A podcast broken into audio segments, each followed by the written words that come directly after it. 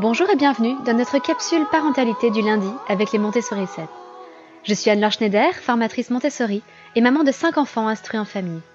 Et tous les lundis, je vous parle de parentalité en m'appuyant sur l'approche montessorienne et sur la discipline positive. Pour faire suite à notre capsule parentalité de lundi dernier sur l'arrogance du jeune parent, j'avais envie de poursuivre avec vous aujourd'hui en discutant avec vous de la difficulté des choix que nous avons à faire en tant que parents. Mais avant tout, je tenais à remercier cinq petits anges qui a laissé cet avis sur Apple Podcast. Euh, tout bêtement, 5 étoiles, bravo, vraiment top. En quelques mots, simples et efficaces, mais merci beaucoup parce que ces 5 étoiles et cet avis contribuent à faire connaître ce podcast et permettent à des parents qui cherchent un podcast sur la parentalité ou la pédagogie Montessori de savoir que ce podcast est sérieux et peut leur être utile. Donc merci infiniment, cinq petits anges. Euh, voilà, vous avez fait beaucoup de bien autour de vous. L'arrogance dont je parlais lundi dernier vient souvent de la certitude d'avoir la bonne réponse. Le souci, c'est que dans notre monde d'aujourd'hui, les choses sont souvent bien plus compliquées qu'elles n'en ont l'air. Et en fait, nous devons souvent essayer de faire simplement le moins mauvais choix possible, mais sans avoir toutes les informations et sans pouvoir prendre en compte tous les critères possibles. Sinon, nous passerions notre temps à faire des recherches et nous n'aurions pas le temps d'agir et de vivre tout simplement. Alors l'idée de cette capsule m'est venue grâce à la série The Good Place, si jamais vous la connaissez. Et l'une des idées de base de cette série est que les humains de nos jours finissent forcément en enfer, car dans chaque choix qu'ils font, il y a une part de mauvais. Alors l'exemple de la série est qu'en achetant une simple tomate au supermarché, vous remarquerez qu'acheter une tomate est quand même plus sain qu'acheter un hamburger, hein, c'est quand même une série américaine, ou acheter une tablette de chocolat. Eh bien rien qu'en achetant une simple tomate, une personne peut se retrouver à apporter son soutien aux entreprises de pesticides qui sont toxiques, à l'exploitation des travailleurs euh, avec euh, une entreprise qui payerait mal les, les, ouvriers qui récoltent les fruits et légumes, ou encore euh, apporter son soutien au réchauffement climatique si la culture de cette tomate n'est pas faite dans de bonnes conditions. Alors vous me direz, il suffit de faire attention et de faire des recherches et de se renseigner et d'avoir les bonnes informations. Ça n'est pas si simple. De manière générale, pour tout ce qui concerne l'environnement, les choix sont particulièrement compliqués à faire. Les voitures électriques, par exemple. Certes, elles polluent moins, mais d'où provient l'électricité? Si elle provient de l'énergie nucléaire, il y a des déchets radioactifs. Qu'en fait-on? L'énergie nucléaire n'engendre pas de dioxyde de carbone, donc on pourrait dire que c'est une énergie propre, mais en même temps, on ne sait toujours pas comment retraiter les déchets radioactifs. Les éoliennes, elles produisent une énergie qui est renouvelable, mais la construction des éoliennes en elles-mêmes nécessite énormément d'énergie. Et leur détérioration s'avère polluante. L'éducation est aussi l'un de ces domaines où tout est très très loin d'être simple. Les choses sont souvent bien plus compliquées qu'on ne le croirait au premier abord. Il y a certaines choses sur lesquelles on peut tous se mettre d'accord très facilement.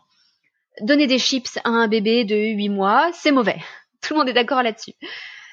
Le Yupala, qui cause des accidents parfois graves, des chutes de Yupala, et qui de manière générale entraîne souvent des déformations chez l'enfant qui se retrouve avec des jambes arquées ou une façon de marcher qui n'est pas naturelle, le Yupala est mauvais.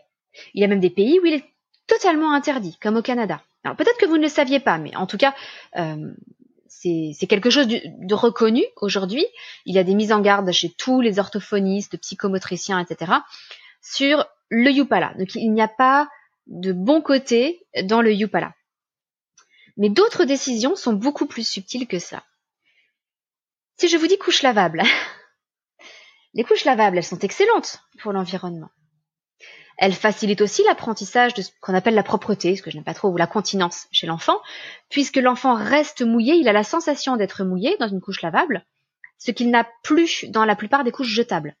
Donc en ayant la sensation un peu désagréable d'être mouillé, il prend davantage conscience de ce qui se passe lorsqu'il urine ou euh, lorsqu'il va à la selle. Ça facilite du coup la prise de conscience des moments où il urine et ça simplifie l'apprentissage de la continence euh, ensuite. Mais saviez-vous que les couches lavables pouvaient limiter le développement moteur d'un enfant? Saviez-vous que certains enfants, par exemple, ne, euh, ne se mettent pas à faire du quatre pattes ou même pas forcément à ramper parce qu'ils ont des couches lavables.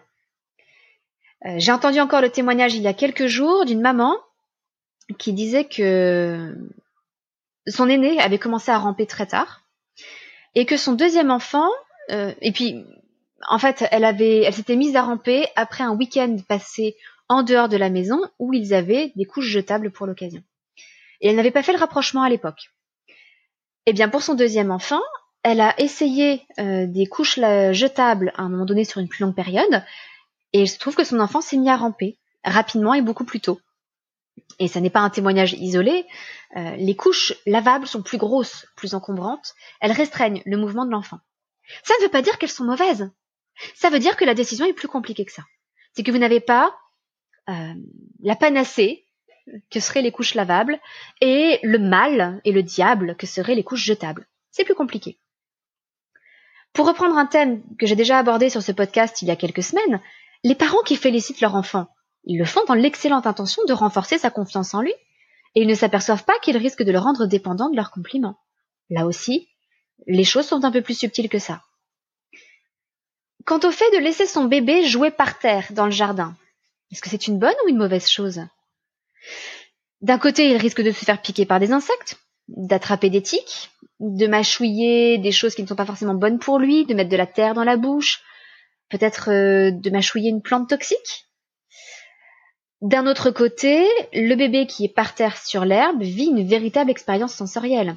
Il peut toucher l'herbe avec la plante de ses pieds, ça peut d'ailleurs peut-être aussi l'inciter s'il est s'il commence à se mettre debout, à essayer de se mettre debout et à sentir un toucher différent sous ses pieds, ça peut renforcer son équilibre aussi, de marcher sur un sol un petit peu inégal pieds nus, plutôt que de marcher sans arrêt sur du parquet qui est tout plat, ou du carrelage qui est tout plat. Et puis peut-être qu'il découvre le goût de l'herbe, qui ne lui fait pas de mal. Peut-être aussi qu'il renforce son système immunitaire, et qu'ainsi il se protège de futures maladies. La décision n'est donc pas si simple. Je vous pose la question, est-ce qu'un parent qui laisse son bébé jouer par terre dans le jardin est un bon parent? Est-ce un bon ou un mauvais parent? Personnellement, je ne me permettrai pas de juger un parent qui laisserait jouer son enfant par terre ou pas. Ce que je vous propose, c'est tout simplement de considérer que ce parent fait de son mieux.